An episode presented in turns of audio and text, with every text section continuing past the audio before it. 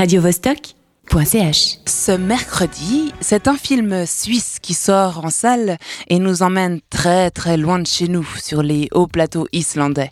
Welcome to Iceland du réalisateur euh, Félix Tissi sort euh, dès ce soir au Spoutnik. Le réalisateur sera présent pour parler de son travail.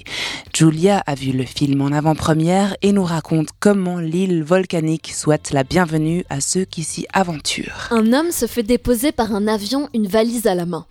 Il gravit une colline, jette son téléphone portable et sort un revolver de son bagage. L'Islande serait-il le lieu idéal pour mourir? À quelques centaines de mètres, un couple de jeunes berlinois vit la route comme un parc d'attractions, jusqu'à la panne de leur Mercedes. Là, angoisse majeure de notre temps, ils découvrent que la batterie de leur téléphone est à plat. Il va falloir marcher.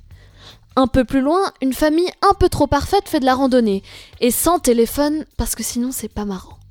Le suicidaire, le couple insouciant et la famille à la recherche du bonheur pédestre se retrouvent donc un peu mystérieusement et partent ensemble à travers le désert islandais.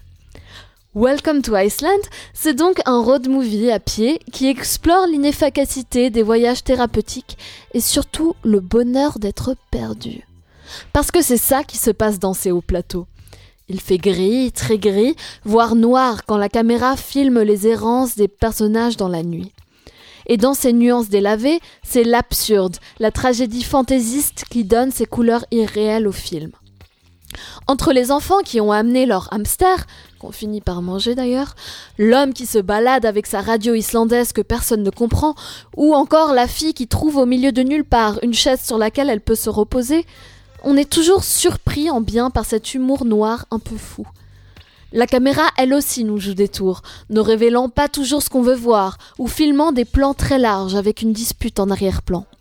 C'est comme si l'essentiel n'était pas tant dans ce qui arrive aux personnages que dans le contraste entre leur petitesse, leur médiocrité et la grandeur de la nature majestueuse.